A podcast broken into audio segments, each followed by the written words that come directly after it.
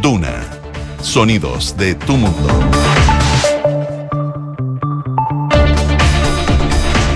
Siete de la mañana en punto, son las 7 de la mañana en punto. ¿Cómo les va? Buenos días, bienvenidos a esta edición de Duna en Punto que ya hacemos desde la ciudad de Santiago, la capital del país, en jornada de día martes 16 de mayo. Está oscuro en Santiago, algo de bruma en algunos sectores de la capital.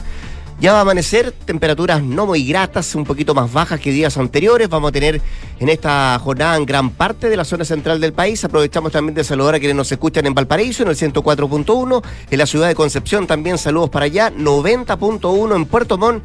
em, en el 99.7 nos escuchan. También hay gente que nos escucha en duna.cl, nuestra aplicación en internet. Y también nos comentan a través de nuestras redes sociales. Ahí la dirección es arroba Radio Duna, eh, para que usted pueda comentarnos, eh, escucharnos y plantearnos algún, algún tema, alguna inquietud. María José Soto, ¿cómo te va? Muy buenos días. ¿Cómo estás? Bien, pues.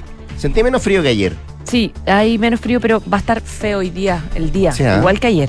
A esta hora hay cielos cubiertos, bruma, 12 grados de temperatura y para esta jornada se espera una máxima de 17 grados. Tan ayer solo hubo- 17. Claro, Mm. ayer ya sentíamos frío en la tardecita y había 20 Sí. grados de máxima, hoy día 17, es decir, hay que salir abrigados, hay que irse abrigados con una chaquetita, algo eh, para, para aguantar este, esta jornada. Y para mañana incluso un poquitín de lluvia durante la mañana, no sé si se llama lluvia en realidad, Sí. Un poco de chubasco. Llovizna. Una llovizna, ¿sí? una llovizna matinal en la madrugada y en la mañana y baja temperatura mañana. No Será da para, para ilusionarse. No, no, ¿No? no nos ilusionemos, pero sí va, va- va a caer humedad, algo así. Ya. Extremas entre los 11 y los 15 grados mañana, así que ojo a salir más abrigado.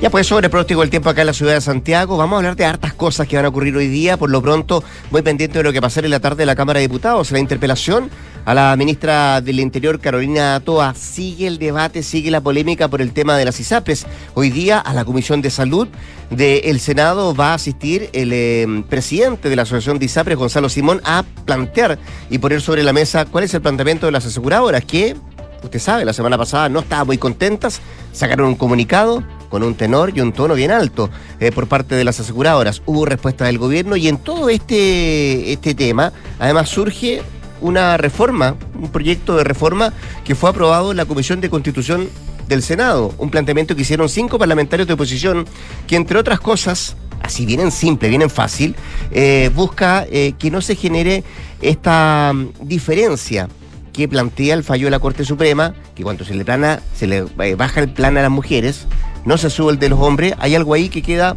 en el limbo, dicen ellos, de financiamiento. ¿Quién lo financia? Bueno, ahí está la solución de este proyecto de ley. ¿Se hace cargo de las deudas? De lo que tiene que restituir eh, la Corte Suprema? Es una buena pregunta que le vamos a hacer a uno de los gestores de ese proyecto de ley en un ratito más. Em, vamos a estar con lo infiltrado, con Consuelo Saavedra también. Hoy día viene Gloria Faúndes a contarnos qué y cómo es el nuevo orden oficialista tras la derrota del 7M, la derrota de la elección de los consejeros constitucionales. Y también Leslie Ayala nos viene a contar sobre el complejo futuro de la Defensoría de la Niñez. Hay hoy por hoy 12 candidatos al cargo pero ninguno corre con ventaja. De eso nos habla Leslie Ayala, una de nuestras infiltradas en esta jornada de día martes. Son las 7 con 3, 7 de la mañana con 3 minutos, y la José Soto le cuenta los titulares.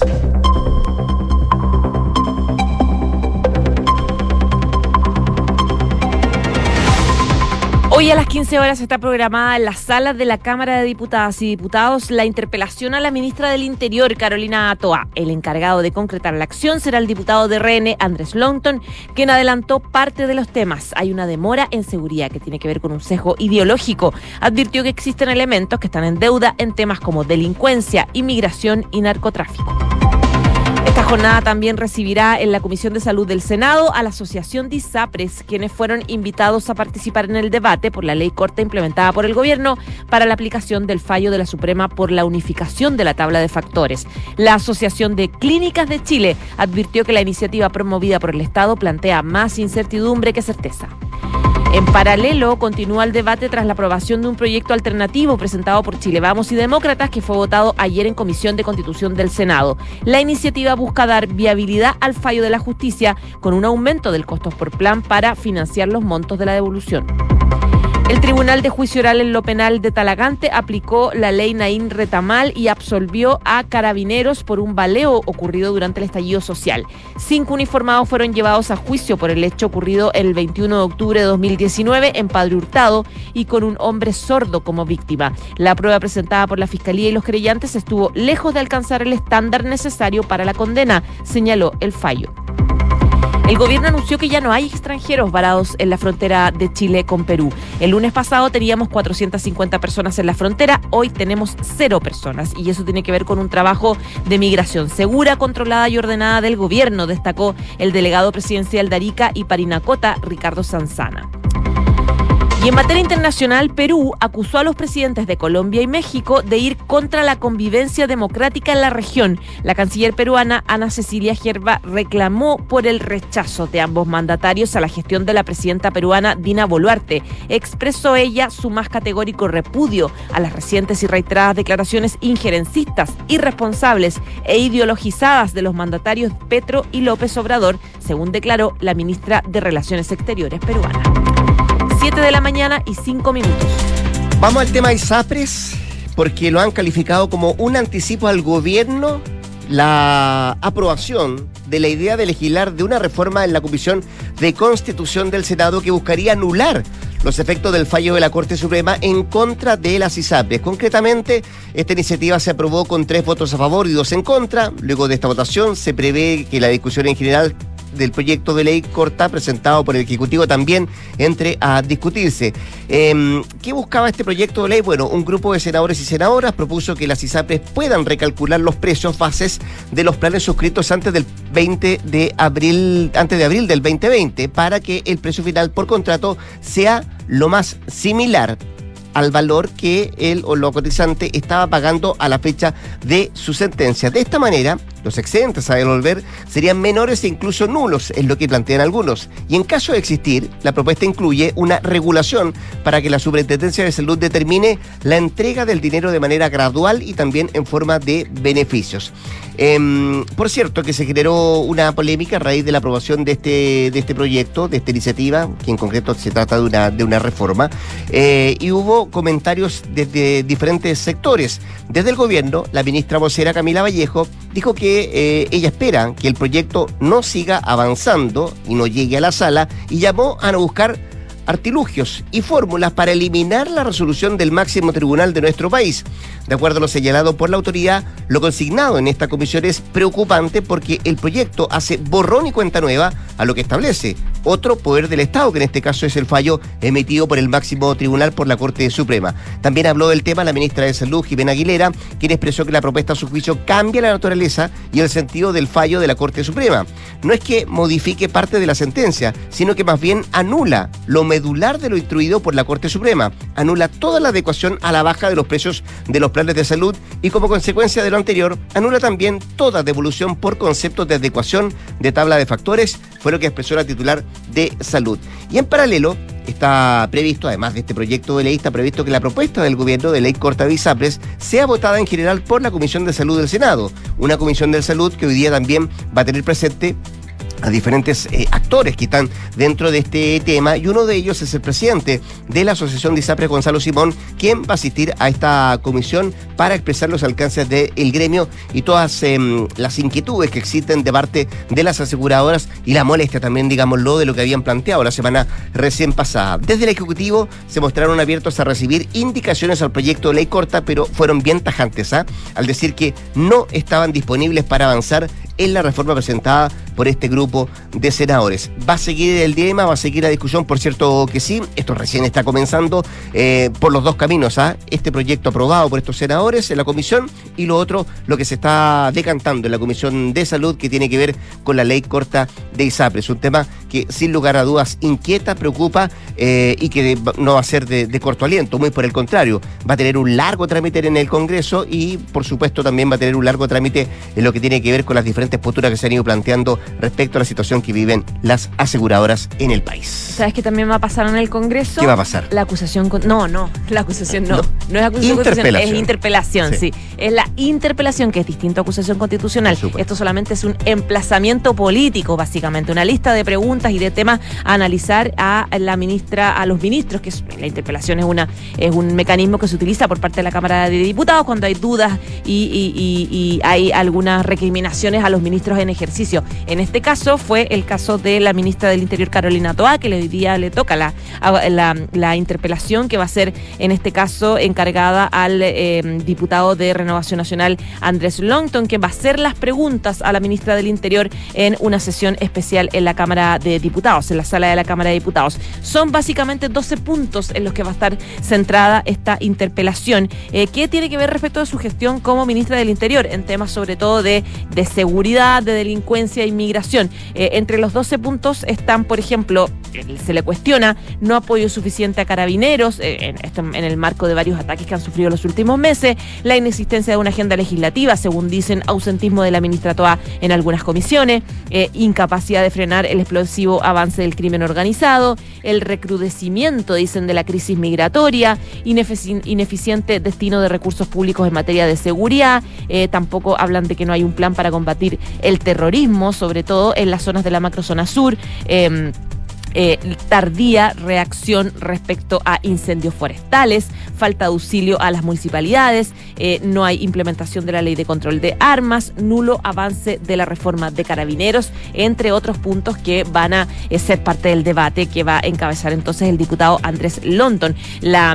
ministra ha estado estudiando harto, según consigna a todo el mundo, su entorno en el Ministerio del Interior. Ella está súper tranquila porque dice que es una oportunidad. Estuvo el fin de semana, de hecho, de cumpleaños, estuvo de celebración del Día de la Mujer, pero, o sea, el Día de la Mamá, pero eh, ella estuvo ahí mezclando un poco su tema familiar con una preparación que ha tenido de las cifras, por ejemplo, eh, respecto de disminución de hechos de delincuencia, los proyectos de ley, los avances en materia de migración. Estuvo estudiando, de hecho, las posibles preguntas y contrapreguntas con sus asesores más cercanos, eh, como José Roa, como Miguel Yassic, como Alejandro Urquizar o también como Rafael Collado. Desde la oposición también hay una preparación que ha estado haciendo el RN Que ha repasado su exposición con varios asesores, eh, Pablo Urquizar, Pablo Celedón, también el exdirector de Migraciones de Piñera 2, que es Álvaro Velorio, que es un reconocido experto en temas de migración. De esta forma, entonces, este proceso empieza eh, a las 3 de la tarde, eh, se espera que dure cerca de dos horas, más o menos que duran siempre las, interpelaciones, y va a ser como ha planteado la, ministra Toa, una, una oportunidad para poder defender un poco la gestión durante estos meses. Lo veía así también como una oportunidad al propio diputado, tanto así que iba a cortar su periodo de preguntas para darle la posibilidad a otros parlamentarios si que querían hacerle alguna consulta a la ministra del Interior. Vamos a estar muy pendientes entonces de lo que pase esta tarde ahí en la Cámara de Diputados, 7 con 12. Estás escuchando Duna en Punto. ¿Sabes lo que se postergó para el mes de junio? La votación de un posible nuevo retiro de fondos de pensiones. Esto porque la Cámara de Diputados aprobó la fusión de los 10 proyectos presentados, lo que había sido acordado previamente en la Comisión de Constitución de la Cámara. Y es que eran diversos, varios los proyectos que abordaban esta materia, que iban incluso desde el retiro del 10% de los fondos de pensiones hasta el 100%, por lo que surgió la posibilidad de fusionar estas iniciativas o bien realizar la votación por separado. Fue una de las cosas que se discutió antes de que esto se aprobara en la Cámara de Diputados. La fusión se venía gestando hace bastantes días y de hecho se esperaba lograr la semana pasada su tramitación. Sin embargo, ayer, 20 minutos después de dar comienzo a la sesión, el presidente de esta instancia, el eh, diputado socialista Raúl Leiva, aprovechando además la ausencia de parlamentarios que promocionan estas iniciativas, como por ejemplo la diputada Pamela Giles,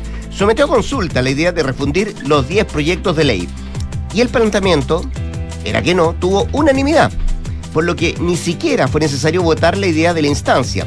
Y en la sala de la Cámara Baja, esta solicitud fue aprobada por 114 votos a favor, 3 en contra y solo 3 abstenciones. Ahora, En el oficialismo buscan que la semana del 29 de mayo, en el retorno de la semana distrital, el proyecto de ley sea despachado de la comisión con informe negativo y que a comienzos de junio se rechace en general en la Cámara Baja. Más o menos esos son los tiempos, los plazos que se están eh, viendo en el oficialismo para tratar de que este proyecto sea visto justamente ahí la primera semana de junio. Si eso se cumple, el gobierno podría enterrar definitivamente el tema bajo la alfombra por un año más eh, y priorizar la agenda del Ejecutivo que es en materia tributaria y también en materia de pensiones y sacarse eh, de la mesa o sacar de la mesa un tema que ha generado no solamente bastante ruido, sino que también, y lo hemos visto eh, en, años anteriores con la aprobación de los retiros de fondos de pensiones, problemas desde el punto de vista económico, desde la inflación que ha suscitado que todavía hasta, hasta altura del año tengamos alguna repercusión que tuvo que ver con el retiro de fondos de pensiones. Ahora, Vamos a ver qué es lo que pasa la semana de junio, pero de alguna manera eh, hubo una, comillas, avivada de poder fusionar todos estos proyectos de ley, dejarlos solo en uno. Ya fue eh, aprobada esta fusión en la Cámara de Diputados y vamos a ver qué es lo que pasa la semana, la primera semana de junio, si es que se rechaza definitivamente esta opción de poder eh, aspirar a algún retiro de fondos de pensiones. 7 de la mañana, 14 minutos. Estado de sitio. ¿Dónde? En la región de la Araucanía. Eso es lo que están pidiendo eh, varios diputados de la UDI que están solicitando que se decrete estado de sitio en la Araucanía y también en dos provincias de la región del Biobío. Se trata de los diputados Flor Weiss, eh, Cristian Lavé y Daniel Lilayú que dicen que la situación en el sur del país, la macro sur a sur, dicen no da para más, eh, hay que decretar estado de sitio porque dicen que desde mediados de abril hasta la fecha los ataques incendiarios terroristas se han recrudecido en las regiones del sur del país llegando incluso al punto de amenazar a la integridad física de decenas y cientos de ciudadanos. Ellos plantean que el estado de excepción claramente no está funcionando porque la violencia va aumentando, entonces hay que ir sí o sí a eh, un paso más allá. Pero claro, ¿qué es el estado de sitio? Recordemos que la constitución del 80 contempla eh, cuatro estados constitucionales que pueden ser declarados por el presidente en situaciones que alteran la normalidad o la regularidad de los derechos de las personas. Eh, el estado de sitio lo que permite es restringir la libertad de locomoción, el derecho a reunión y poder arrestar también a personas en su casa, en su morada, digamos, o en otros lugares que no sean las cárceles. Eh, se trata entonces de una medida que es sumamente excepcional. específicamente, el artículo 40 de la Constitución señala que en caso de guerra interna o conmoción interior, el presidente puede, con acuerdo del Congreso, declarar eh, todo o parte del territorio nacional en estado de sitio. Eh, dentro de un plazo de 10 días, el Congreso tiene que pronunciarse eh, aceptando, rechazando la proposición. Y el estado de sitio es tan duro que solo puede hacerse hasta por un plazo máximo de 90 días, pero el presidente puede solicitar su prórroga que se tiene que eh, tramitar también en, conformidad con la decisión del Congreso. Eh, esto generó reacciones del gobierno. La vocera de gobierno, Camila Vallejo, respondió a esta petición y a esta carta enviada por la UDI pidiendo estado de sitio y dice que esperan contar con los votos para una nueva prórroga del estado de emergencia, a pesar de la amenaza de algunos parlamentarios, pero este gobierno no puede actuar bajo amenaza, tiene que actuar en función de sus convicciones. Claro, porque estos diputados decían, si no nos dan el estado de sitio, vamos a empezar a rechazar el estado de excepción. Eh, dice que eh, ella dice que se espera que se pueda prorrogar esta semana el estado de excepción en los términos que están, que consideran que no es una buena idea eh, el estado de sitio y que esperan seguir conversando con más estado de excepción. Debería ocurrir eso mañana porque la próxima es distrital, entonces una medida especial es lo que se busca que mañana pueda ser prorrogada nuevamente el estado de excepción ahí en la macro zona sur. Esta semana cumplimos un año en estado de excepción ahí la macro zona sur. Se ha prorrogado 23 veces 23 veces ese estado y por eso eh, lo que va a ocurrir el día de mañana, que probablemente también pueda prorrogarse por otros eh, días más, tomando en cuenta que, yo te decía, se cumple el, lo que fue aprobado la semana, se cumple la semana que viene, pero como es distrital, podría aprobarse el día de mañana este nuevo estado de excepción. ¿Te acuerdas que el gobierno en un minuto habló de un estado de excepción más atenuado? Sí. Cosa que no pasó, obviamente. No ocurrió. No pudo pasar. Seguimos con el tal cual como el que se inició hace ya, como decíamos, un año en esa parte del país. 7 con 18. Escuchas Duna en punto. Hoy es jornada clave, vive hoy día el presidente del Ecuador, Guillermo Lazo, que deberá presentarse ante el Congreso Pleno para hacer frente a un juicio político en su contra. Esto luego que la oposición lograra impulsar la acusación contra el mandatario con apoyo del Partido Social Cristiano, de los correístas y también algunas facciones de las bancadas indigenistas y de la izquierda democrática.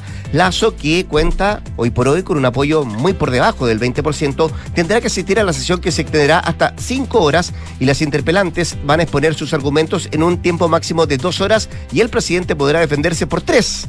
Cuando el debate termine, el presidente de la Asamblea tendrá un plazo máximo de cinco días para convocar a la votación en la que se va a decidir la destitución de Guillermo Lazo. Para lograr que esto ocurra, el mandatario y pueda dejar su cargo, se necesitan 92 votos favorables para esta censura. Por otra parte, y por ahora, de acuerdo a lo que se dice de parte de la oposición, es que contaría con los votos para destituir a Lazo. Esto pese a que la bancada oficialista asegura que el juicio político está caído, que no va a prosperar y que independiente de lo que pase en la jornada de hoy día no debería seguir su curso esta censura, este juicio político contra el presidente ecuatoriano. Si no prospera esto, el juicio político se va a archivar y no podrá convocarse otro proceso similar en contra del mandatario. Esto significa que Lazo, si es que no prospera este juicio político, podría continuar en su cargo, podría continuar en el poder hasta el año 2025. 7 de la mañana con 19 minutos. En Duna en punto le tomamos el pulso a la economía.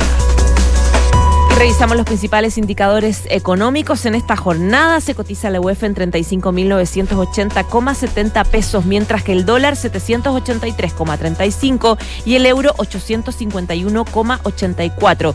El cobre 3,76 dólares la libra. Miramos lo que trae la prensa económica esta jornada. Diario Pulso destaca en su principal titular, clínicas alertan por crisis de las ISAPRES. Tenemos seis meses por delante, no más. Y también destaca Pulso, morosidad de créditos a empresas superior a 90 días alcanza su mayor nivel desde el año 2015. ¿Qué trae el diario financiero en su jornada de hoy?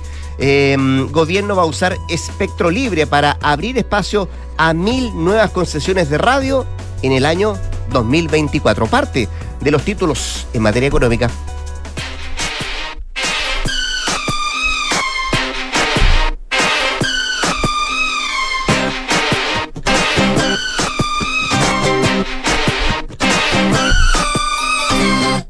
But can't you see I'm calling?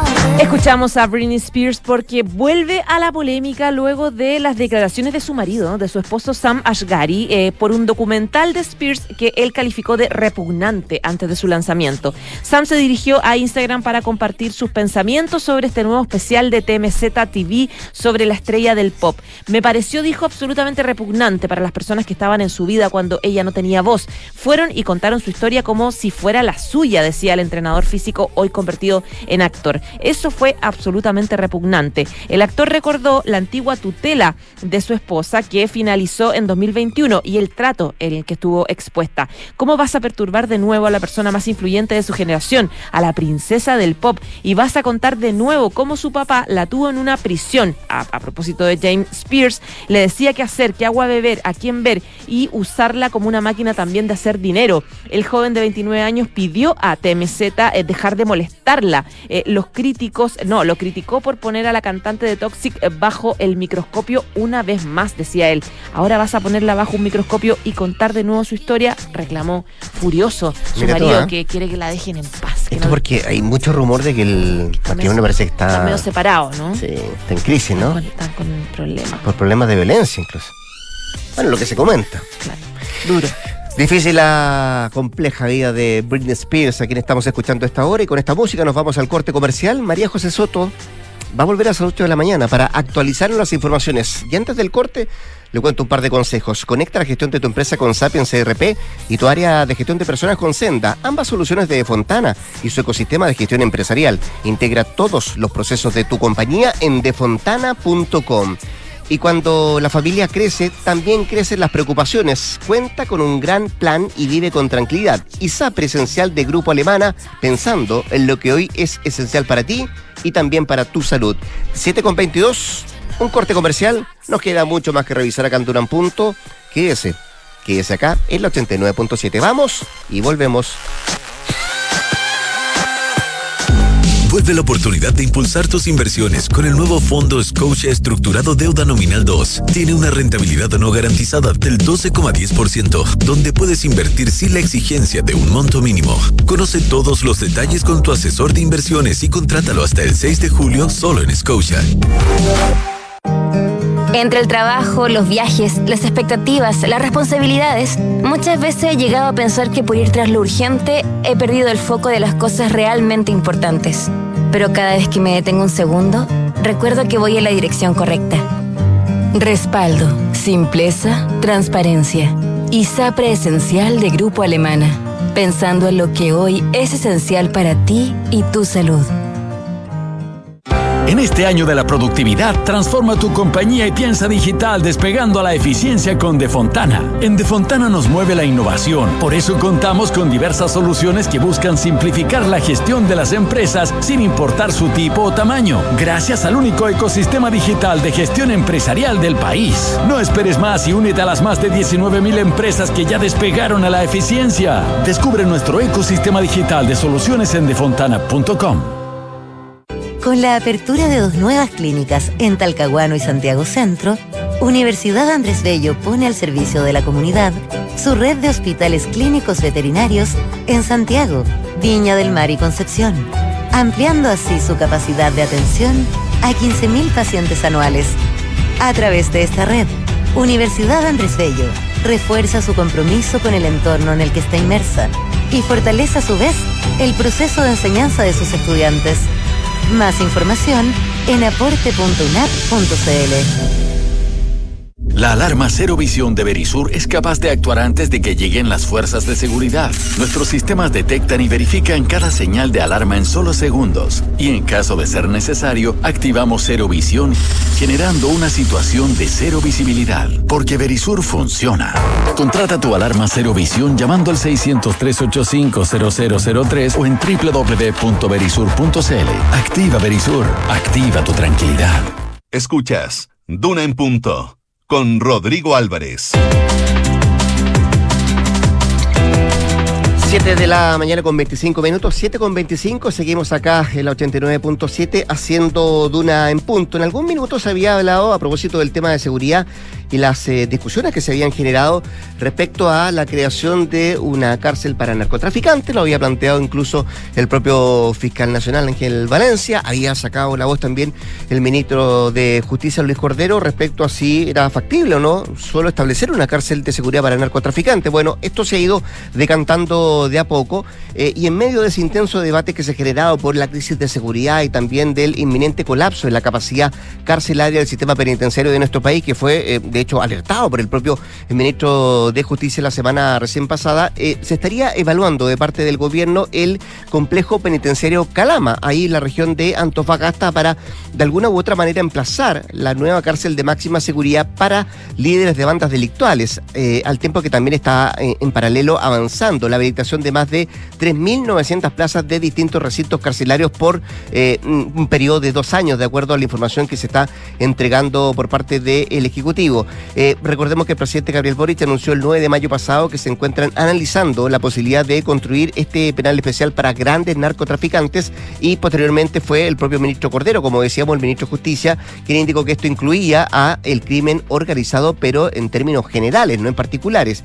Em, y lo que se está estudiando es la posibilidad de este penal para reconvertirse en una cárcel especial o bien que este considere espacios exclusivos para condenados por narcotráfico y también delitos asociados al crimen organizado, de acuerdo a lo que se ha ido conociendo de a poco en, em, la información que se está entregando de parte del Ejecutivo. Eh, esta habitabilidad de este proyecto estaría emplazado entre el año 2009, 29 y el 2030, de acuerdo al cronograma que se está estado estableciendo de lo que significaría la construcción de este penal, cuánto tiempo demoraría y cuánto podría estar emplazado.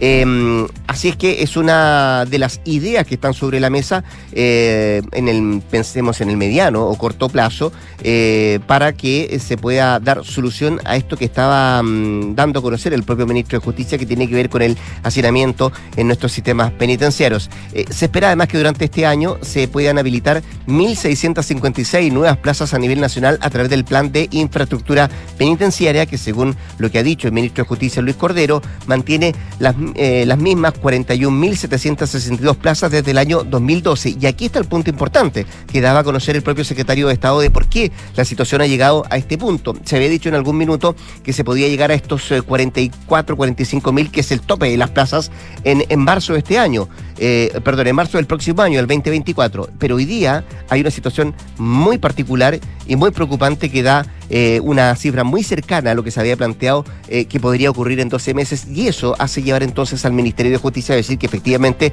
la situación es compleja y hay que tratar de buscarle solución lo antes eh, posible. Se trata principalmente también de otras medidas que busca el Ministerio de Justicia con remodelaciones que incluyen, por ejemplo, habilitación completa del Centro de Cumplimiento Penitenciario de Concepción, que ahí se sumarían un, grupo importante también de nuevas plazas, algo más de 700. Hay actualmente ahí en ese centro penitenciario 864. Y se establece también, de acuerdo a los datos entregados por justicia, que entre el año 2024 y 2025 el número podría avanzar hasta 3.900 plazas, pues se agregarían las 2.320 que contempla la cárcel de La Laguna en Talca, que es otro de los proyectos que sacó a relucir el ministro de Justicia para poder avanzar en esta materia. Y para el mediano plazo, en el ministerio dicen que se encuentran en fase preliminar de estudio de las posibles ampliaciones en otros recintos ya existentes, como el de Puerto Montt y también el de Alto Hospicio. Eh, son los datos que se están entregando de parte de justicia. Eh, eso en el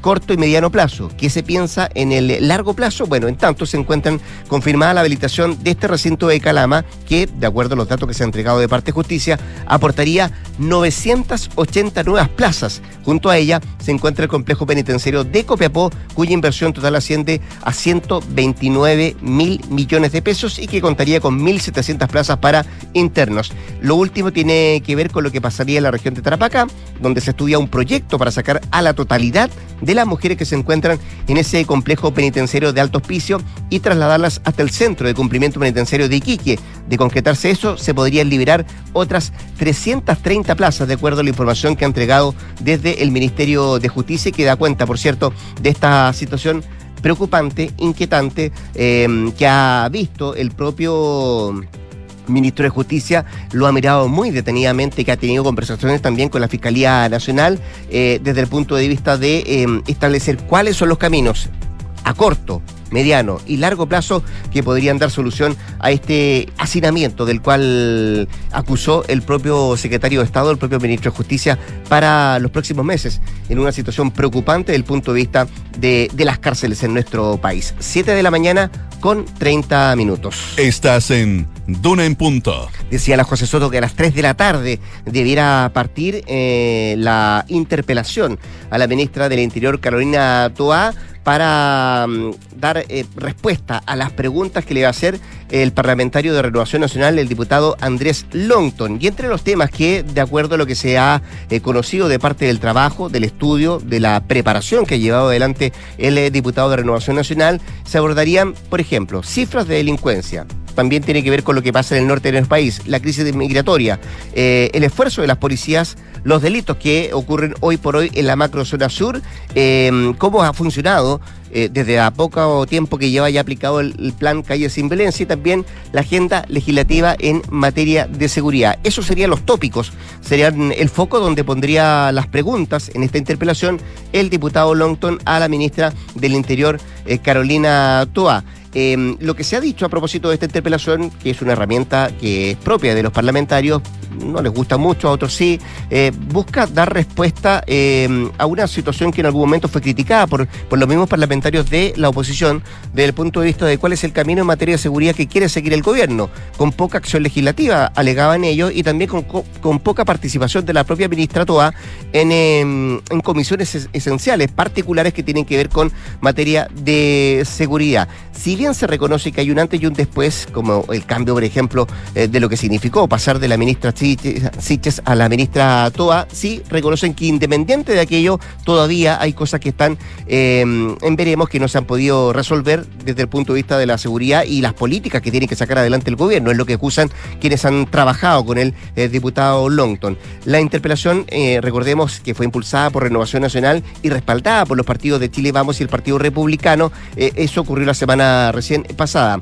Y esperan que la ministra dé cuenta de los avances reales y también los planes a futuro para frenar el recrudecimiento de la violencia. También buscan que se conozcan detalles y no a modo general la estrategia que se está llevando a cabo en la macrozona sur con la crisis migratoria en el norte y también el avance del narco a lo largo y ancho de nuestro país. Fue lo que han dicho al menos algunos parlamentarios. De hecho, eso fue lo que manifestó el jefe de bancada del Partido Republicano, el diputado Benjamín Moreno. Sobre dar un paso más y avanzar en una acusación constitucional, por ahora eso no se ha conversado, no se ha dicho, no está en los planes, al menos dicen algunos parlamentarios, de acusar constitucionalmente a la ministra del Interior, pero sí, de alguna manera, lo que se busca con esta interpelación era lo que estábamos manifestando, dar la respuesta eh, en, en modo más específico, no tan en general, a las preguntas y las dudas que ha hecho la mm, el planteamiento que quiere hacer el diputado de Renovación Nacional. Tenemos que ir paso a paso, dicen ellos, simplemente vive una interpretación, las acusaciones constitucionales no son para tomárselas a la chacota, es lo que dicen algunos parlamentarios de la oposición. Y en la UDI em, también son del mismo tenor las declaraciones de que por ahora lo importante es la interpelación y no se pretende eh, ir en busca de una acusación constitucional. Habló también de esto el presidente del Senado, Juan Antonio Coloma, que indicó que hace un mes se llegó a un acuerdo histórico en materia de seguridad donde el Congreso también el gobierno eh, se comprometían a despachar 31 proyectos de ley que van a la vena para enfrentar los problemas de delincuencia. ¿Qué ha pasado con, ese, con esa agenda? Es lo que se busca preguntarle también a la ministra del Interior. Em, respecto a esta interpelación que va a pasar a esta hora de en la tarde, eso de las 3 de la tarde, para, para ver qué es lo que pasa con esta situación. 7 de la mañana con 34 minutos. Estás escuchando Duna en punto. El senador Francisco Huenchumilla en la línea telefónica para hablar de este y otros temas más. Senador, ¿cómo le va? Muy buenos días. Gracias por atender la llamada. Hola, ¿qué tal? Buenos días. Oiga, eh, eh, senador, partamos de la base que hay una ley corta de ISAPRES, ¿no? Eh, partamos de la base que eso se está tramitando en la Comisión de Salud. Partamos de la base que hay un fallo de la Corte Suprema que busca justamente hacer em, que se cumpla eh, por parte del máximo tribunal de nuestro país. Pero surge en paralelo una idea, eh, un proyecto de reforma presentada por algunos senadores de la oposición que va, dicen algunos, en el camino contrario. yo escuchaba ayer a la ministra vocera Camila Vallejo que decía que se trata con este proyecto de ley de hacer borrón y cuenta nueva a lo que está establece la Corte Suprema. Quiero preguntar primero cuál es su apreciación y, si esto va por caminos paralelos y cuánto conversa este proyecto de ley con la ley corta de ISAPE. Bueno, efectivamente tenemos una sentencia de la Corte Suprema ¿Mm? y por lo tanto esa sentencia hay que implementarla, cumplirla. Y para estos efectos, algunos senadores presentaron una reforma constitucional, porque saben que no tienen facultades para presentar proyectos respecto de materia de seguridad. O sea, hicieron el mismo camino que algunos diputados hicieron con los retiros de los fondos previsionales de la AFP, con lo cual están legitimando ese camino que tan mal le hizo al país con la plata, con la inflación, con los, las tasas de interés como están ahora. Entonces a mí me parece que el Senado no puede hacer un atajo respecto de lo que dice la, la Constitución, porque además la Constitución prohíbe expresamente que el Congreso se meta en juicios que están pendientes, en este caso, de su cumplimiento, o que cuestionen los fundamentos y el contenido de los fallos. Entonces, la tesis que yo planteé ahí en la Comisión de Constitución es que el Senado no puede avalar el mismo camino que se hizo con respecto a los retiros y de lo cual cometimos todos ese error. Porque con eso le estamos diciendo a los diputados que voten el sexto retiro y que acá la derecha estaría disponible porque está avalando ese camino. Mm. El camino correcto y serio es llegar a un acuerdo político en la ley corta de salud que se tramita en la Comisión Nacional de Salud, donde el gobierno tiene las facultades constitucionales para tratar materias relacionadas con la salud, con las platas y con materias de seguridad social como es este problema de las ISAPRES. Esa es la discusión que hubo en la Comisión de Constitución y por eso que votamos. Eh, Usted votó en eh, contra, ¿no? Sí. en contra. Eh, senador, por lo mismo, quiero plantearle algo antes de ir a la ley corta, cuál es el camino que tiene que seguir esa, esa ley presentada por el, por el Ejecutivo. Em, lo que usted votó en contra, lo votó en contra porque efectivamente se acerca la definición que ayer dieron algunos de este proyecto de reforma que no rebaja los planes ni tampoco devuelve los cobros excesivos. ¿Se acerca ese rechazo suyo a esta definición?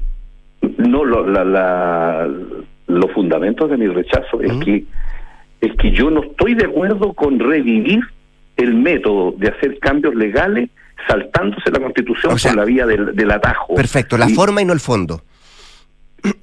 Primero la forma. Ya. Porque los parlamentarios no tenemos eh, iniciativa de ley en materia de seguridad social, de salud, no tenemos. Como no tenemos, entonces se inventa este camino de hacer una reforma constitucional. El mismo camino que se hizo con los retiros. Entonces yo pregunto, ¿eso es lo que quiere el país? ¿Eso es lo que quieren las ISAPRE? ¿Lo que quieren las AFP? Con esto se le está diciendo a la AFP, prepárense, porque ahora van a estar todos los votos para este retiro si es que llega al Senado, porque esa es la tesis que hoy día están sosteniendo los senadores de derecha. Entonces, eh, eh, eh, es como digo, un, un resquicio que ya se utilizó y que el gobierno de Piñera trató de echar abajo en los tres retiros y no lo pudo echar. Y ahí los senadores de derecha, bueno, estaban en contra y ahora están a favor de este método. Ese es el primer problema que, que hay con la reforma constitucional de los senadores de derecha y que firman los presidentes de la UDI y de Renovación Nacional. Entonces a mí me parece que es una falta de seriedad absoluta, mientras en la Cámara están tramitando el sexto retiro, y ellos están sosteniendo que esa es la tesis para saltarse la Constitución cuando no tenemos facultades en materia, en este caso, de seguridad social. Ese es el primer punto. Y el segundo punto es que ese proyecto de reforma constitucional modifica el fallo de la Corte Suprema en su contenido y da una solución distinta al fallo para proteger a las ISAPRE. Digo yo, vamos a tener en consecuencia un choque institucional entre la Corte Suprema que va a decir soy un poder independiente, yo resuelvo los conflictos, hay una sentencia y el Congreso por la vía de un atajo a mí me está cuestionando la sentencia. Eso es lo que eso es lo que se quiere, tener una crisis institucional. ¿Y cómo no se dan cuenta eh, los sectores empresariales de que eso es un camino de falta de quebrantamiento de las instituciones absolutamente? Estamos abriendo la puerta para que el día de mañana cualquiera presente otra reforma y modifique, bueno, modifiquemos los impuestos mediante una reforma constitucional. Pues. Eh, Entonces, a, mí, no me parece un camino serio francamente lo que lo que está sucediendo con ese proyecto de reforma constitucional. Lo lleva al otro al otro lado de la vereda, la ley corta. ¿A usted le gusta, senador, este proyecto? La ley corta. ¿Mm? Mire, la ley corta, primero el gobierno tiene las facultades eh, constitucionales para eh, cumplir el fallo, tiene que hacerlo. Y ese proyecto hay que votarlo conversando en la Comisión de Salud y buscando los puntos de encuentro para que no quiebre el sistema, para que se cumpla el fallo y para que no tengamos problemas institucionales. Porque yo no quiero que tengamos una, una, una quiebra del sistema. No, no hay que buscar la quiebra del sistema. Hay que salvar el sistema, pero hay que cumplir el fallo. Y aquí se cometió un abuso por parte de la ISARE respecto a los cotizantes. Desde el año 2010, cuando no se cumplió el fallo del Tribunal Constitucional que declaró eh, fuera de la Constitución una ley que sustentaba estos estos famosos factores de, riesgo. Entonces, llevamos 10 años en que el mundo político no cumplió esto con distintos gobiernos y por eso la Corte Suprema dictó un supremazo y entonces ahora lo que hay que hacer eso es buscar un acuerdo, conversar desde el punto de vista político. El gobierno, la ISAP y la oposición en la Comisión de Salud, donde están las competencias respectivas, para buscar una solución y que el sistema no quiebre. Y, Eso es lo serio. Y, muy corto, senador Guenchumilla, ¿y esa ley, esa ley corta, cautela la salud de los pacientes? Bueno, esa es una proposición del, del, gobierno que a mi juicio va en la línea correcta. Ahora, cuando los proyectos llegan aquí, nada está escrito en piedra. Y por lo tanto, de eso se trata en el Parlamento, de confrontar los elementos y ver si ese proyecto de ley da exactamente con la solución eh, más eficiente posible. Siempre los proyectos de ley están sujetos a conversación, a acuerdos, a modificaciones. De eso se trata el trabajo en el Parlamento. Pero de lo que no se puede aceptar es que, es que estemos buscando, digamos, un camino que ya nos costó muy caro con los, con, los, con los retiros y con estar un procedimiento de esa naturaleza. El eh, senador Francisco Buenchumilla conversando esta mañana con Radio Duna. Senador, muchas gracias por su tiempo, muchas gracias por atender la llamada. Buenos días, un gusto Que esté saludarlo. muy bien igualmente. Muy bien, gracias. 7 con 41, vamos al corte. Construir un mejor, futu- un mejor futuro está sucediendo ahora y son los recursos esenciales como el cobre que produce BHP en Chile los que ayudan a hacer lo posible. El futuro está aquí, está sucediendo ahora. Pórtate a la red 5G más grande de Chile con los planes más y agrega planes adicionales por solo 4.990 cada uno por cuatro meses con los mismos beneficios que el plan original. Elige y pórtate. WOM, nadie te da más. Mantén tus inversiones a otro nivel con el nuevo fondo Scotia estructurado, deuda nominal 2, sin monto mínimo de inversión y una rentabilidad no garantizada del 12,10%. Aproveche y contrátalo hasta el 6 de junio con tu asesor de inversiones. Conoce detalles en scotiabankchile.cl slash nuevo fondo. Pausa. Al regreso, Consuelo Saavedra y nuestras infiltradas sacando un punto. Construir un futuro mejor es una responsabilidad que compartimos todos. Mientras más países adoptan medidas para reducir las emisiones de carbono, la demanda de productos y servicios esenciales para el crecimiento económico sigue en aumento. No es fácil, pero son recursos como el cobre producido por BHP en Chile los que ayudan a hacerlo posible. El futuro está aquí. Descubre cómo en bhp.com slash mundo mejor. Ya grupo, hace rato que no vamos al gimnasio y tenemos el año pagado. mo. Vamos mañana y hacemos pierna. Pucha, no puedo. Estoy sin auto. Está difícil. Tengo bautizo. Sorry, compré la gata. Ah, Hay grupos que no te convienen, pero hay otros que sí. Pórtate a los planes más y agrega planes adicionales por solo 4.990 cada uno por cuatro meses. Con los mismos beneficios que el plan original. Pórtate a la red 5G más grande de Chile. WOM, nadie te da más. Bases y condiciones en. La alarma Cero Visión de Verisur es capaz de actuar antes de que lleguen las fuerzas de seguridad. Nuestros sistemas detectan y verifican cada señal de alarma en solo segundos. Y en caso de ser necesario, activamos Cero Visión, generando una situación de cero visibilidad. Porque Verisur funciona. Contrata tu alarma Cero Visión llamando al 600-385-0003 o en www.verisur.cl. Activa Verisur. Activa tu tranquilidad. Este 2023 en UC Cristus seguimos creciendo para entregarte lo mejor de la medicina UC, para llevar la salud y calidad UC más cerca de ti. Conoce nuestros dos nuevos centros médicos, Escuela Militar y Providencia, y nuestras ocho nuevas unidades de toma de muestras en región metropolitana, las que se suman a las 50 disponibles a lo largo del país. Te esperamos. Encuentra más información en ucecristus.cl. Somos Ucecristus. Somos la católica. Enfrentar el cambio climático es tarea de todos. Duna, por un futuro más sostenible.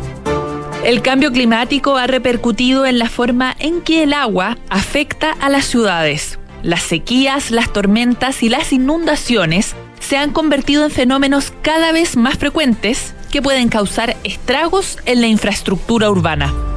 Como respuesta a este fenómeno surgen las ciudades esponja, una innovadora solución que busca absorber, filtrar y almacenar las aguas superficiales al tiempo que trabaja para depurarlas. ¿El resultado? Una ciudad que se adapta y soporta tanto sequías como inundaciones. Las ciudades esponja incorporan infraestructura verde que permite que el agua se filtre al subsuelo para absorber las precipitaciones, evitar las inundaciones y aumentar la recarga de las aguas subterráneas. Acciona, expertos en el desarrollo de infraestructuras para descarbonizar el planeta. Oiga, don José, ¿no le parece mejor externalizar el pago de las remuneraciones? ¿Y quién se encargaría de eso? ¿Usted? Yo no, don José. Mando Medio. Don José, confíe en el outsourcing para el pago de remuneraciones de Mando Medio y relájese. Infórmese en mandomedio.com. ¡Gracias, Mando Medio! Escuchas Duna en punto. Duna 89.7. Son los infiltrados en Duna en punto.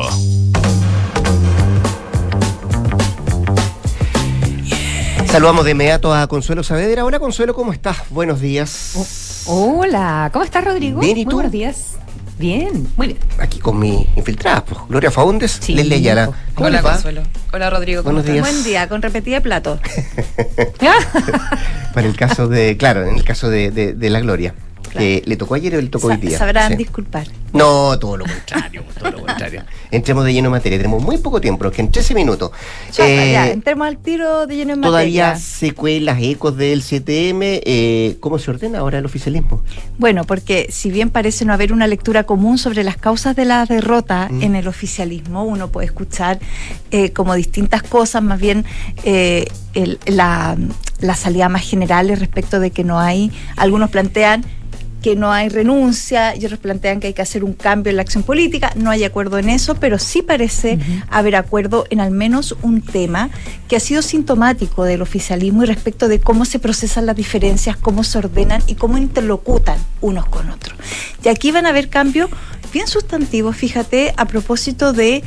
eh, de el orden que de las relaciones, cómo se organizan las relaciones entre el ejecutivo y eh, las alianzas de gobierno. Porque como todos sabemos, eh, la gran instancia de conversación entre un gobierno y sus partidos políticos es el comité político que se le llama comité político ampliado, ¿no? Que es una reunión que es tradicional hace mucho tiempo, acuérdense, ¿se acuerdan que hubo una época en que Lago y la presidenta Bachelet se pusieron muy creativos y la hacían los domingos en su casa? Los domingos de la noche. Ya que era, era una pesadilla para Yo me nosotros los periodistas, ¿no? Trabajando hasta tarde. Yo lo, yo lo sufrí puertas adentro, eso. Ay, verdad. Sin domingo en la consuelo. Sin domingo esa familiar, está bien. domingo en la noche. Ya, pero, La familia. eh, pero tradicionalmente se ha hecho los lunes en la mañana. Y es ahí una reunión donde está eh, los ministros del comité político y Mm. todos los representantes de los partidos.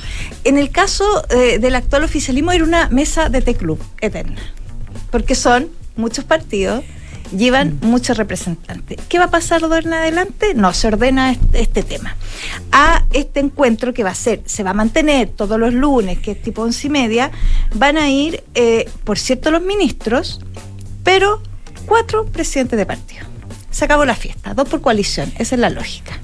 Ahora, no estoy diciendo... Ah, o sea, ni siquiera un representante por partido. Yo No, pensé que así lo iban a acotar. No, se van a ir rotando y darse algún, eh, algún eh, eh, por cierto, eh, esquema de participación. Pero ya los partidos pequeños están diciendo que nunca les va a tocar sentar, volver a sentarse en esa mesa, ¿no? Por ejemplo, partidos como eh, el Partido Humanista tiene evidentemente menos posibilidades de sentarse en esa mesa que el Partido Socialista, por ejemplo, que eh, debiera llevar en esto la voz cantante.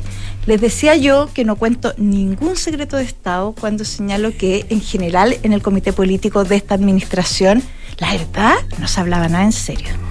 ¿Por qué? Porque era tan enorme la mesa que las- y, y el susto de este gobierno en las filtraciones que la verdad es que ahí no había una conversación real y al final es era una instancia que no cumplía con su principal objetivo. Es parte de la naturaleza de por qué esto se restringe tanto para hacerlo más operativo, pero también porque menos bocas hablan mal que hablan Eso, te menos iba a que preguntar qué se puede, qué se puede esperar realmente de esta eh, nueva manera de funcionar.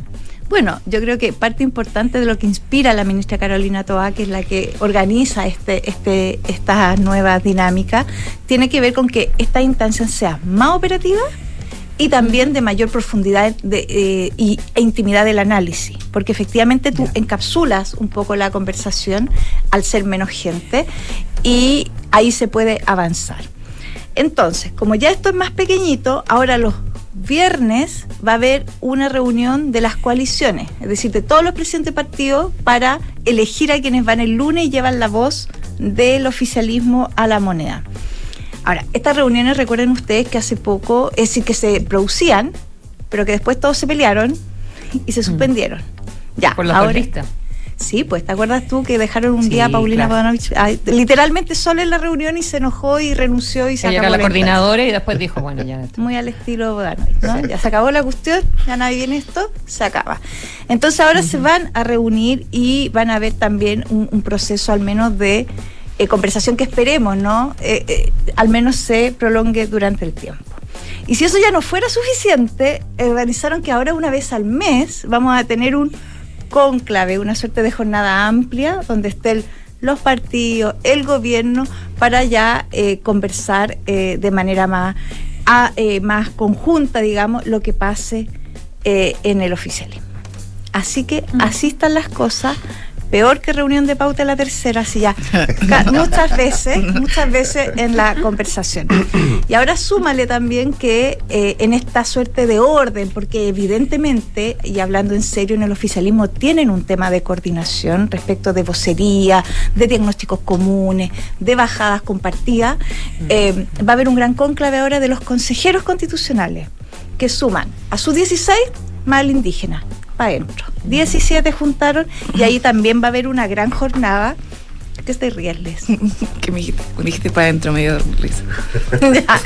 no, también es de nuestras filas 17 votitos y también van a conversar y hacer sus principales bajadas para eh, también actuar coordinadamente, como no lo hicieron, ojo, en la convención anterior, cuando el Frente Amplio y el PC particularmente tomaron caminos separados en esa discusión y ya sabemos cómo terminó, ¿no? Así que ahora también, al menos una dinámica inicial, un estado de ánimo distinto para partir eh, después de la derrota. Es como, un- co- claro, como, Sí. como si, mm, como una nueva etapa. Una nueva etapa. Con menos gente. Deseemos suerte. Ya. Y con Sí, menos gente. Es que con menos gente igual es, verdad que es más operativo. Dos por bloque. Así Para es. el lunes. Ya. Veamos cómo se van a elegir, porque eso va a ser tema, te aseguro. En un lado de la, de la vereda, pues en el otro es más fácil. Hay menos. Hay menos, sí, Sí. es verdad. Sí. Ya, pues vamos a ver qué es lo que pasa con las reuniones de, del gobierno, del oficialismo. Leslie Ayala, Defensoría de la Niñez. Sí. Eh, se han tra- ¿Cuántas cuerdas para un trompo? Una sola cuerda se necesita. Se necesita, pero hay 12, ¿no? Hay 12, pero ya hay dos que corren con ventaja. Ah, ya. Eh, se espera que en el día de hoy estaba, se ha postergado tres veces la elección por parte de la Comisión de Derechos Humanos del Senado de este nombre que luego tiene que ser votado en sala y tiene que ser aprobado por el dos tercios eh, de los senadores presentes en, en sala. Y finalmente lo que es- da cuenta este proceso que comenzó, comenzó en, en marzo es que se han trampado justamente por este temor que tiene cualquiera de las dos posiciones, ya sea el oficialismo o eh, la oposición, que tienen mayoría en la comisión, de que justamente el nombre que ellos elijan se caiga. Está hace poco la experiencia de lo que ocurrió con el fiscal nacional, aunque ahí participa el gobierno, en este caso no es así, eh, pero obviamente nadie quiere como ser derrotado eh, en, en cuanto al quórum que se necesita para elegir a este cargo, que es muy importante. Recordemos que este cargo es nuevo. La primera defensora de la niñez es Patricia Muñoz, que es una ex fiscal. Ella estuvo postulando el cargo de fiscal nacional sin éxito eh, y termina su periodo ahora, el 31 de mayo. Lo importante que nos señalaban ayer en la tercera PM, tanto la actual defensora de la niñez como la subsecretaria eh, de la niñez, es que es necesario que este nombre ya esté consensuado antes de que la defensora expire su cargo, porque no una buena señal que justamente eh, este, esta, esta autoridad que tiene que preocuparse por la garantía de los niños a distintos niveles, tanto sean tribunales como eh, las garantías propias y protección que debe liderar este cargo de defensor de la niñez, eh, no es una buena señal que esté vacante en el país, porque justamente es una situación, los niños, la vulneración de los niños, por supuesto, es una obligación que tiene el Estado de proteger y cautelar. eh, y en ese sentido, lo que suenan como nombres eh, que han corrido con ventaja es, por un lado, por el oficialismo, la exdiputada Natalia Castillo, que sería el nombre fuerte que ellos tendrían para aprobar. Eh, pero, sin embargo, se está imponiendo la exdirectora del Sename, del- de una de las administraciones del presidente Piñera, Rosario Martínez. Eh, porque, justamente, por lo que le decía recién, en la Comisión de Derechos Humanos, eh, ella- la, es justamente la oposición la que tiene mayoría y porque además se podría negociar hacia el futuro y esa es la moneda de cambio, eh, proponer el nombre de Martínez, que se ha aceptado en sala con acuerdo obviamente de eh, senadores de, de- del oficialismo, perdón, y que los próximos nombramientos donde participa el Senado, ya sea, eh, por ejemplo, ministros de la Corte Suprema, se vienen varios nombramientos que hay que negociar ahí y también el Contralor de la República, recordemos a fines de este año, que sea una moneda de cambio ya para liberar y desentramar eh, justamente lo que han sido estas tres sesiones donde se ha postergado justamente la propuesta de nombre para defensor o defensora de la niñez. Eh, esa es la situación. Hoy día nos decía uno de los senadores partícipes que es probable que se vuelva a postergar porque aún hasta esta mañana no existía un acuerdo como tal eh, y ya darse como la última eh, plazo de expiración porque como entendemos eh, la idea es que esto pasa a sala justamente antes de que Patricia Muñoz abandone el cargo y de hecho ella también lo planteaba de esa forma. Necesitamos a alguien con un perfil técnico pero que además se asegure que no haya vulnerado nunca los derechos humanos de, de cualquier persona y en ese sentido ella instaba a justamente que se nombre a un, a un defensor o defensora de la niñez antes de que ella tenga que dejar el puesto porque además tiene que hacer este traspaso, ¿no? De cinco años de la primera administración de Defensoría de la Niñez y obviamente eh, ya eh, dejar el cargo en manos de otro perfil. Quizás también eso es lo que ha complicado a algunos senadores que nos planteaban en privado que les gustaría un perfil mucho más técnico que el que fue Patricia Muñoz, que en un inicio también tuvo una visión muy política, ¿no? Y bien crítica eh, a través de redes sociales eh, de distintas posturas, tanto así que lo llevaron a un grupo de eh, diputados a pedir su remoción, remoción que obviamente fue rechazada por la Corte Suprema, pero ahora lo que se busca también es un perfil más técnico y quizás también más quitado de bullas lo que nos plantean algunos senadores de oposición ayer. ¿Cuánto dura? eh, Cinco años. Cinco, años Sí. la Cinco años defensoría. y es probable, eh, dado los tiempos, que Patricia Muñoz renuncie y quede en un, un periodo De vacancia. sin- claro, sin Exactamente. nadie a cargo de la institución. Ella no se puede quedar, tampoco se podía eh, reelegir. Ya más ella apostó, acordemos, por eh, ser fiscal nacional sin buenos resultados porque no la apoyaron en la Corte Suprema. Ahora ella también tiene que ver su futuro, pero eh, esto está aparejado obviamente a lo que suceda con eh, su sucesor. Ella quiere hacer un cambio, un traspaso limpio, decía ella, eh, y evidentemente también no se sabe para dónde va a ser su futuro. Pero bueno, estamos viendo eh, entonces quién gana en este gallito dentro de la comisión y de la propia sala del Senado, los senadores. Pero Lo que vino, perdona, Leslie, lo que a mí no me queda claro es la lista. todos los veintitantos en su minuto eh, hicieron la exposición ante la comisión, o sea, los No. escucharon a todos No, postula- o postularon- se escucha a los últimos cinco, a los últimos Postularon los últimos dos? 27, 12 cumplían Claro. con los requisitos y pasan a, al exponer en la comisión. Ellos ya expusieron y de ellos hay que elegir un nombre. Ahora, lo que decía eh, es que es- ya hay posiciones respecto a quiénes son los favoritos de, de esta comisión. El tema es que no logran el acuerdo para que en sala los Claro, pero al final es un puro acuerdo político o hay algo interesante en el enfoque que le quieren dar a la organización, la nueva etapa, eh, lo que se ha logrado, lo que hay que por lograr, qué, sé yo, algo que tenga que no, ver. no, ellos lo que decían, lo que planteaba es que ojalá fuera un perfil más técnico que el de Patricia Muñoz, que fue un poco más político. Eh, sobre todo por, por lo que ocurrió en el, el tema de la solicitud de remoción y porque generaba cierto anticuerpo en algunos diputados que no les gustaba el perfil de esta defensora de la niñez, que era muy política. Y de hecho que se sentía que era como de un sector en particular. Entonces lo que querían ahora un perfil más técnico y por eso Rosario Martínez, que es la apuesta de la derecha, funciona como tal, pese a haber sido directora en el gobierno de Sebastián Piñera, sí tiene como ese perfil que estarían buscando en este minuto los senadores. Eh, Natalia Castillo, exdiputada, está muy vinculada al Frente Amplio y por eso también eh, la derecha se, se niega a, a visarla si es que no hay un acuerdo, como les decía, un negocio político con algún otro cargo que venga para el futuro, por ejemplo, los ministros de la Corte Suprema y el propio Contralor, que es muy importante. Por Claro, pero yo no entiendo qué significa ser técnico al final, porque eso tiene que ver Ah, con cuál es el enfoque bueno, que lo- le quiere dar a primero- la política de la niñez, qué es lo que entiende por los derechos de la niñez, qué lo, o sea, Claro. El perfil más técnico se refieren a que al menos haya estado durante gran parte de su trayectoria vinculado justamente a estos hitos, que son Mm. eh, tener la defensa de derechos humanos. Por eso también acá hay jueces postulando, como es Mónica Geldre, que sin Claro. embargo tuvo un tropiezo porque tuvo una sanción por parte de la Corte de Apelaciones de Santiago que le valió también no ser eh, integrada dentro de las favoritas de esta, de esta postulación. Ahora, técnico en el sentido de que tengan que tener cierta experiencia justamente con haber tratado con menores, con infancia y con el derecho justamente de los niños. Y en ese sentido hay varios postulantes que trabajaron en el Sename, que son abogados li- litigantes por eh, justamente los niños y también eh, estos otros perfiles que son ex directivos del Sename, que ahora es muy importante porque recordemos que se separaron estas instituciones y Mejor Niñez necesita el apoyo justamente del defensor o la próxima defensora de la niñez en todas las acciones de garantías que se presentan ante los tribunales eh, sobre todo obviamente ante los tribunales de familia. Déjenme hacer un alcance respecto solo de Natalia Castillo, porque ella deja las filas del Frente Amplio para irse junto a Pablo Vidal. ¿Se acuerda cuando se rompe eh, un- una parte eh, del Frente Amplio y, par- y, y- y salen hacia el socialismo eh, democrático, ¿no? En Sí. una alianza cuando criticaban su eh, encuentro con el PC particularmente. Muy buena Buena acotación. Como siempre. Gloria Faunde, Leslie Ayala, Consuelo buenos Saavedra. días. Gracias, buenos Que días. estén bien. Se vienen las noticias con María José Soto. Después de eso, después de eso digo, hablemos en Ofacanduna. Quédese, el 89.7. Buenos días.